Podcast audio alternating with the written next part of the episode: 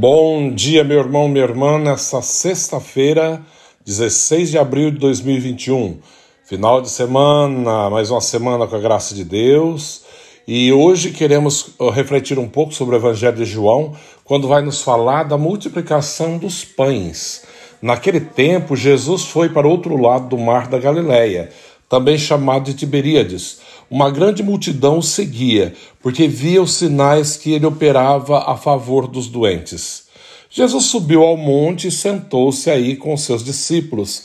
Estava próxima a Páscoa, a festa dos judeus.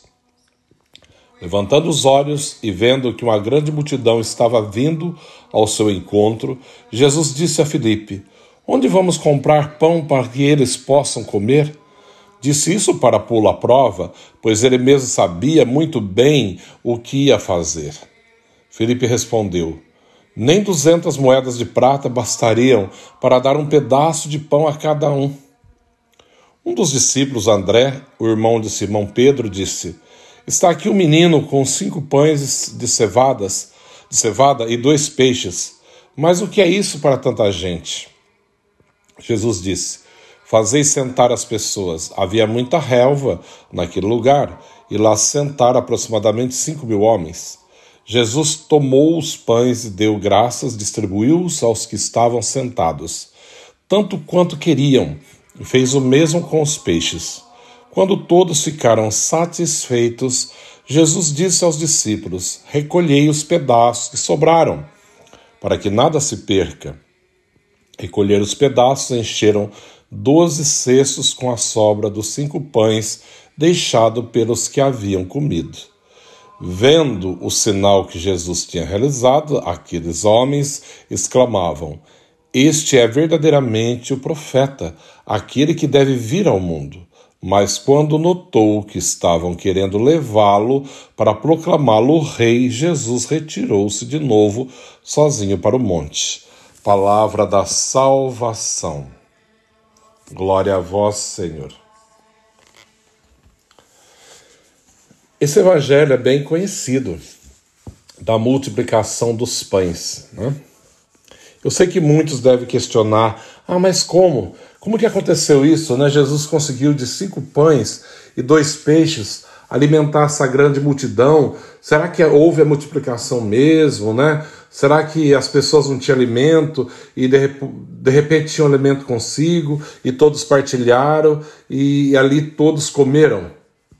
Pode ser, mas eu creio que Jesus multiplicou os pães.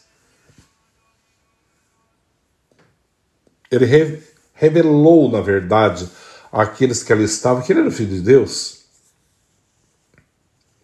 Esse gesto, né? Porque quando ele fala para Felipe, olha, onde vamos comprar pão para dar, de, comprar comida para dar de comer, né, para esse povo? Felipe fala, nem 200 moedas de prata seria o suficiente para dar um pedaço para cada um pedaço. Jesus fala de propósito para ver a reação. Depois vem André dizendo: ó, aqui tem um menino que tem cinco pães e dois peixes, mas o que, que é isso? Para esse de não é nada, né? Quer dizer, olhando aos olhos humanos, não seria nada mesmo, né? Claro que não. Mas não estavam conseguindo ainda olhar com os olhos da fé. E Jesus pede os pães, trouxeram ali, do menino, os peixes, e ele agradece, manda sentar aquele povo tudo na relva. Ele levanta para o céu, agradece, abençoa e manda distribuir, começa a repartir. Todos comem o quanto queriam ainda são recolhidos 12 cestos dos pedaços que sobraram. Isso tudo para nos lembrar que a graça de Deus não tem limite. Né? Não tem limite. E quando nós aprendemos a confiar nela, nós experimentamos assim a, a, a infinidade que é Deus. Né? Quando nós aprendemos, sabemos que o nosso Deus não é miserável. Em Deus não tem limite. Deus é abundante. O Evangelho diz que comeram o tanto que quiseram, enquanto queriam, eles recebiam.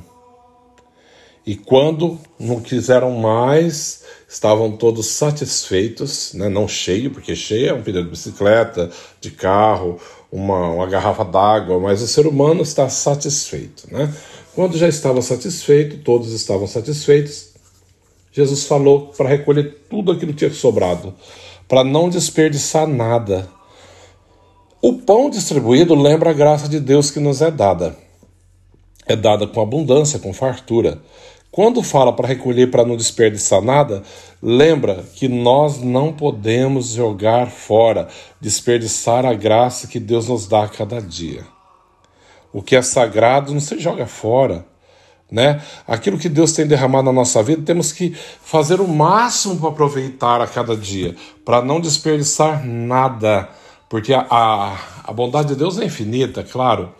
Deus derrama com fartura mas nós temos que usar com sabedoria tudo aquilo que o Senhor nos dá. Sempre com sabedoria, sempre, para não deixar desperdiçar nada, né? Lembrando que Deus sempre é bom, sempre distribui com largueza, né, com abundância a sua graça, a, as suas bênçãos na nossa vida. Mas também não podemos ficar dormindo e desperdiçar aquilo que Deus tem nos dado. Valorizemos aquilo que Deus tem nos dado. Valorizemos o alimento celeste, né? principalmente a Eucaristia. Né?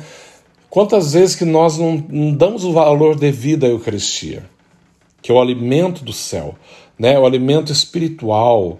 Imagina quantos gostariam de ter, receber e não podem. E, e nós podemos receber e não valorizamos aquilo que recebemos. Que o Senhor nos dê a graça de valorizar a Eucaristia como alimento da nossa alma. E também valorizar o alimento do corpo também. Temos a graça de ter o alimento cada dia, enquanto muitos morrem de fome, sentem fome, não têm o que comer e nós temos tanta coisa e não sabemos valorizar, até jogamos fora. Né? Então, lembrando que também, ah, para aqueles que gostam de esbanjar e jogar, compra aquele monte de coisa e joga tudo fora depois. Ah, já está vencido, né? Ah, já tem tantos dias na geladeira, vou jogar fora. Não. Não. Não se joga alimento fora. Principalmente quando nós lembramos, pão também, muito menos ainda. Quando sobra, eu não sou muito de comer pão, mas quando tem pão aqui na minha casa que me dão, se ficou velho, eu ponho ele fora para os pássaros comer. Eu não jogo fora. Não se deve jogar fora, porque é um alimento é alimento, não se joga alimento fora. E o pão, de maneira especial, é um alimento muito especial, muito abençoado. Então deve ser, não deve se desperdiçar aquilo que Deus nos dá, principalmente as graças e bênçãos que são derramadas no nosso coração.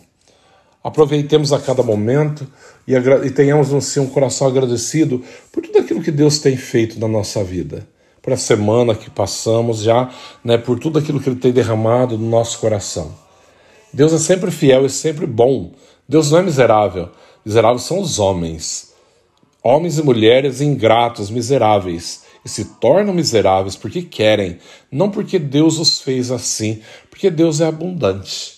Sempre distribui com largueza, com abundância, mas não devemos desperdiçar a graça de Deus na nossa vida. Amém? O Senhor esteja convosco, Ele está no meio de nós. Abençoe-vos, Deus Todo-Poderoso, Pai, Filho, Espírito Santo. Amém.